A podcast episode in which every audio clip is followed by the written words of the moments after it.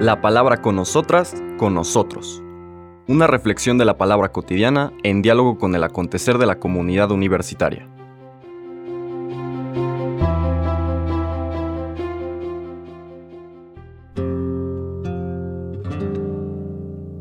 Hola, buenos días. Bienvenidas, bienvenidos a la palabra con nosotras, con nosotros. Llegamos a la mitad de nuestra semana laboral, hoy miércoles 22 de junio de la decimosegunda semana del tiempo ordinario. Seguimos nuestro recorrido por el Evangelio de San Mateo, capítulo 7. Hoy leeremos los versículos del 15 al 20. Verán ustedes que seguimos con esta colección de dichos, de frases de profunda sabiduría que el evangelista, que Mateo, pone como parte de esta enseñanza del Sermón del Monte en su propio Evangelio, esta invitación a una nueva ética. El texto del día de hoy dice así. En aquel tiempo Jesús dijo a sus discípulos, Cuidado con los falsos profetas se acercan a ustedes disfrazados de ovejas, pero por dentro son lobos rapaces. Por sus frutos los conocerán. ¿Acaso se recogen uvas de los espinos o higos de los cardos? Todo árbol bueno da frutos buenos, y el árbol malo da frutos malos. Un árbol bueno no puede producir frutos malos, y un árbol malo no puede producir frutos buenos. Todo árbol que no produce frutos buenos es cortado y arrojado al fuego. Así que por sus frutos los conocerán. Palabra del Señor.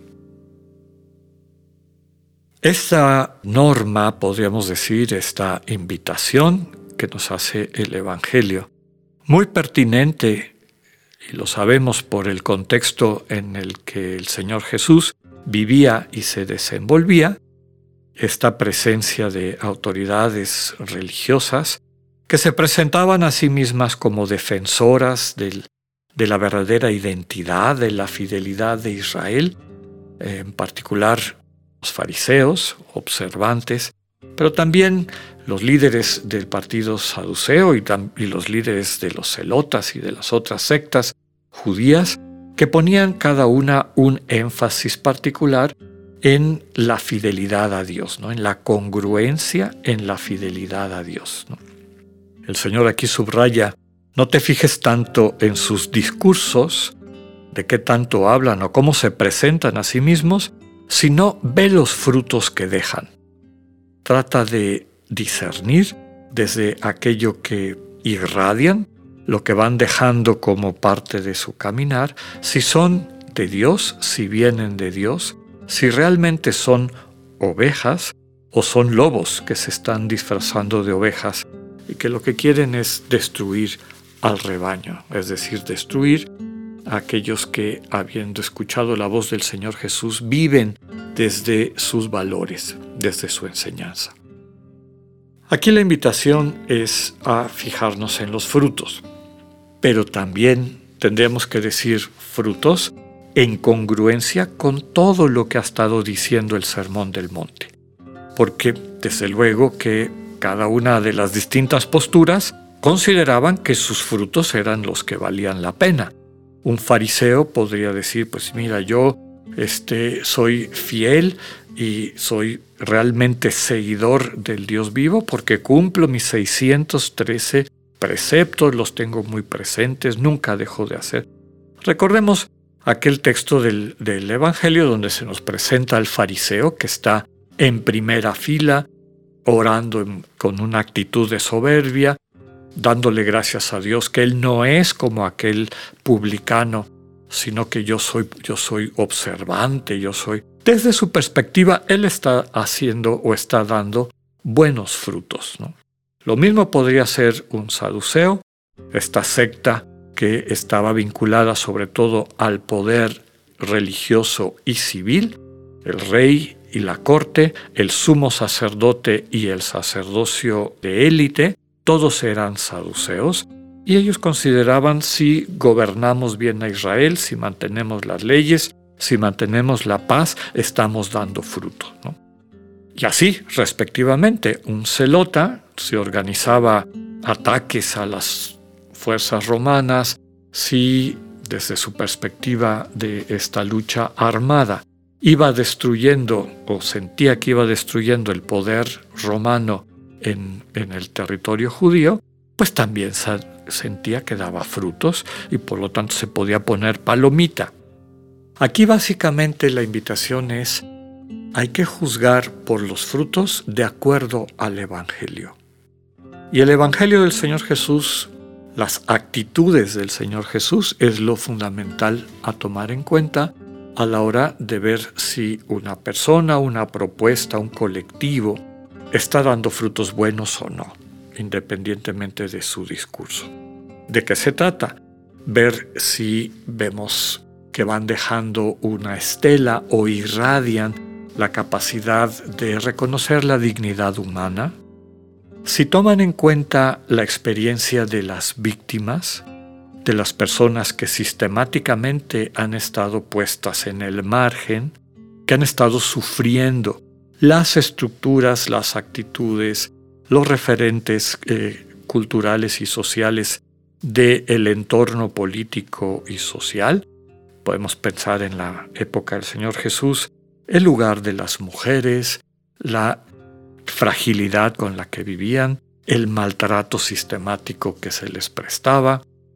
También podemos pensar en eh, los enfermos, a los cuales les quedaba el, peso, digamos, o, o el sentido social de que lo que estaban experimentando era una maldición de Dios, ya fuera porque algo hicieron ellos o ellas o sus antepasados. Nadie en esa sociedad se ponía a pensar en qué sentían estas personas, que eran hermanos y hermanas.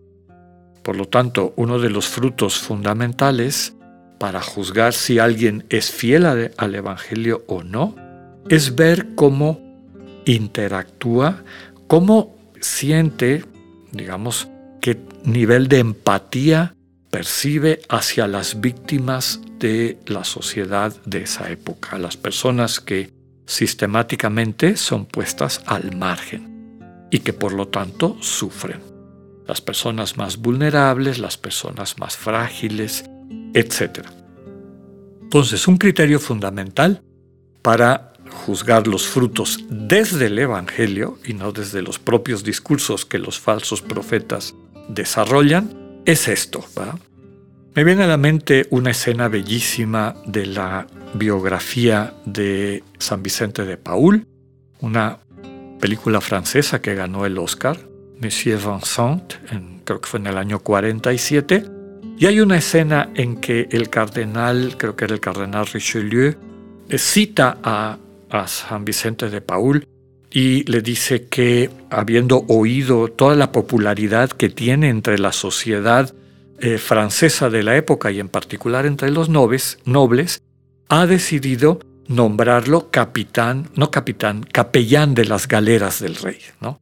Y que ahora lo que él está haciendo en chiquito, él quiere que lo haga en grande, quiere grandes proyectos, grandes cosas, ¿no? Y se fija que San Vicente de Paul está como desconcertado y hasta triste, ¿va? Y le dice el cardenal Richelieu, a usted le, le sientan de una manera muy rara las buenas noticias. Y le contesta San Vicente, es que a mí realmente me preocupa el hacer estas cosas grandes a mí lo que me preocupa más ahorita por lo que estoy viviendo es que desde hace dos años no conozco a ningún pobre y a ninguno de ellos le puedo hablar por su nombre. No tengo una relación de amistad con una persona necesitada. ¡Qué claridad! para ver el sentido de en dónde están los frutos que nos invita el Evangelio a tomar en cuenta. La creación de una sociedad donde todos y todas tengan un lugar, se les respete su dignidad, se entienda su experiencia de vida y sobre todo se corrijan todas aquellas cosas que les victimizan y les mantienen en el margen. que podamos dar todos y todas frutos buenos, frutos de vida, frutos de fraternidad y sororidad. Que tengan un buen día, Dios con ustedes. Acabamos de escuchar el mensaje del Padre Alexander Satirka. Escúchalo de lunes a viernes a las 8.45 de la mañana por radiveroleón.com o a través de nuestra app gratuita para iOS y Android. Radivero León, no todo está dicho.